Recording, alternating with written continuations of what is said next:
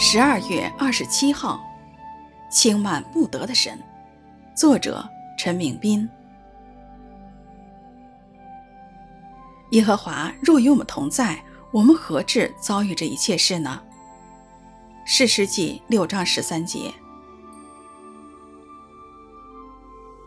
当耶和华呼召基甸时，基甸向神发泄心中的不满。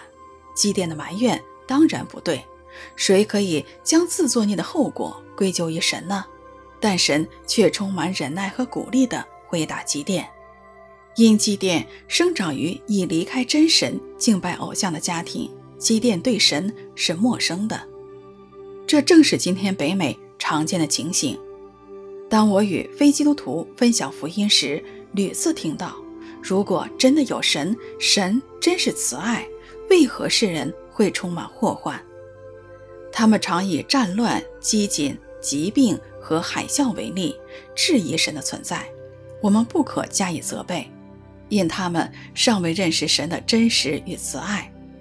但若这些质疑出自信徒的口，情况就不同了。我曾亲耳听到一位基督徒领袖告诉年轻的神学生：“我们可以向神发怒，他是当得起的。”当时我心中就替他担忧。过不了多年，她与丈夫打架，至入院求医，竟成了报章的新闻。神是轻慢不得的，不能控制自己的愤怒已是不当，竟教导人可向神发怒。我们真的以为神为可欺的吗？不要自欺，神是轻慢不得的。人种的是什么，收的也是什么。